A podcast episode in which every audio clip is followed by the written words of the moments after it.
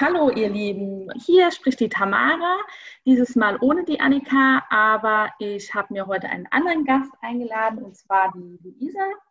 Die Luisa hat bei uns ein Praktikum gemacht und vielleicht könntest du dich einfach äh, mal kurz vorstellen. Ja, genau. Hi.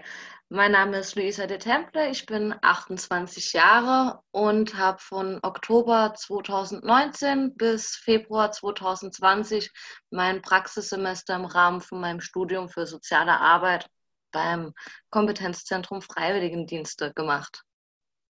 Genau, äh, also noch vor Corona hatte die Luisa die Chance, bei uns ganz analog zu sein. Im Moment reden wir über Zoom. Ich bin im Homeoffice im Moment, aber das kriegen wir ja eigentlich auch ganz gut hin, das Ganze über Zoom zu machen. Wie bist du denn auf uns aufmerksam geworden oder äh, warum hast du dich denn entschieden, bei uns ein Praktikum zu machen? Ähm, das lag an meiner Ausbildung. Ich habe 2012 bis 2015 schon mal beim Paritätischen Wohlfahrtsverband gearbeitet, habe da eine Ausbildung zur Kauffrau für Bürokommunikation gemacht und bin dann dadurch, kannte ich halt das Kompetenzzentrum, damals noch Paritätisches Service Center. ja, das habe ich gekannt, kannte ein paar Leute und wusste halt, dass es ein junges, dynamisches, angenehmes Team ist und da die Arbeit halt auch recht abwechslungsreich ist mit Büroarbeit und Außendienst, hat mir das einfach direkt zugesagt. Du hast erzählt, du hast erst eine Ausbildung gemacht und ähm, hast dann doch nochmal entschieden zu studieren. Wie kam es denn dazu?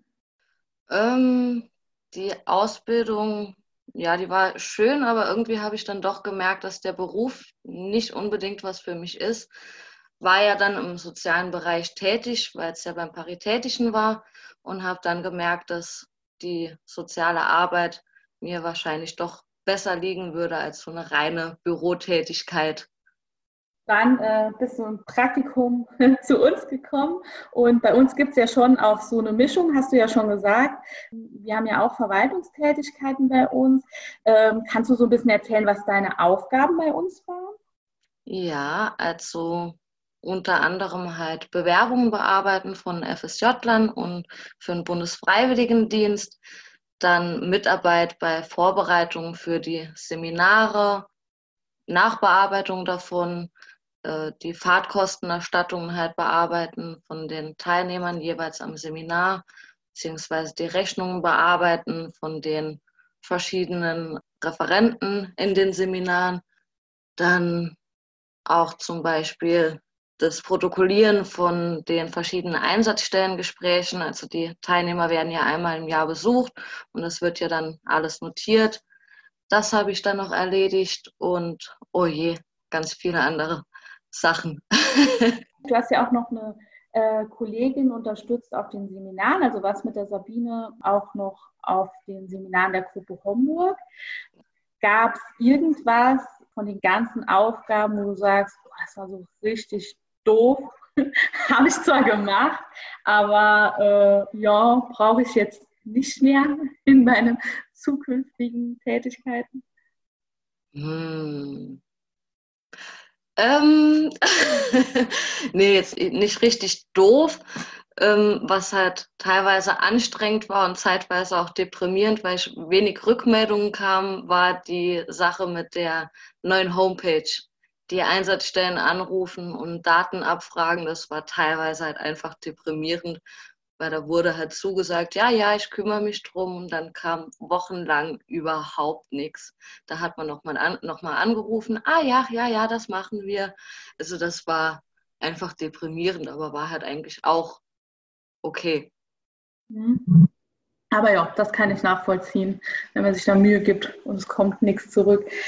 Auf der anderen Seite sagst du, es gab irgendwie so ein Erlebnis, das rausgestochen ist, wo du sagst, das war somit das schönste Erlebnis? Ja, auf einem Seminar war eine Teilnehmerin, die wollte nicht vor der Gruppe reden. Und da haben Sabine und ich halt längere Zeit mit ihr gesprochen, haben, haben gesagt, wenn sie es gar nicht will, dann ist es okay. Aber sie kann es ja auch einfach mal versuchen, weil es ja auch im geschützten Rahmen ist. Sie hat jeden in der Gruppe gekannt. Und dann hat sie sich letztendlich dann doch entschieden, vor der Gruppe irgendwas zu reden und kam dann zum Schluss, kam sie dann zu Sabine und mir und hat dann gesagt, dank euch traue ich mich jetzt vor Gruppen zu reden. Ich habe es vorher noch nie gemacht, aber es war gar nicht so schlimm, wie ich es mir vorgestellt habe. Das war eigentlich ganz schön. Und ähm, ja, eigentlich halt so die Teilnehmer, die sind einem schon so mit der Zeit irgendwie ein bisschen ans Herz, ans Herz gewachsen. Ähm, also hauptsächlich immer so die Seminare, die waren eigentlich immer so am coolsten. Schön, ja, das ist schön, wenn man irgendwie so direktes Feedback bekommt, dass irgendwie die Arbeit jemand anderen weiterbringt. Und deswegen haben wir uns ja auch nach unserem Praktikum oder nach deinem Praktikum bei uns vielmehr auch noch füreinander entschieden. Also du bist ja noch weiter bei uns tätig als Gruppenleitung, unterstützt die Gruppen noch weiter. Gibt es was, wo du sagst, das habe ich aus dem Praktikum mitgenommen und bringe das jetzt vielleicht ins Studium ein oder will das irgendwie auch einbringen, wenn ich später in dem Beruf arbeite? Ja, also allgemein so der Umgang mit den Jugendlichen hat insbesondere, dass man da extrem viel Verständnis teilweise haben muss, weil es halt einfach ganz viele verschiedene Charaktere auch sind. Ähm, das war halt teilweise ja, schwierig, sich da auf jeden unterschiedlich einzustellen, weil es halt wirklich ganz extrem teilweise war, die Unterschiede. Das habe ich aber eigentlich ganz gut gelernt in der Zeit bei euch, dass ich da mehr Verständnis habe als vorher.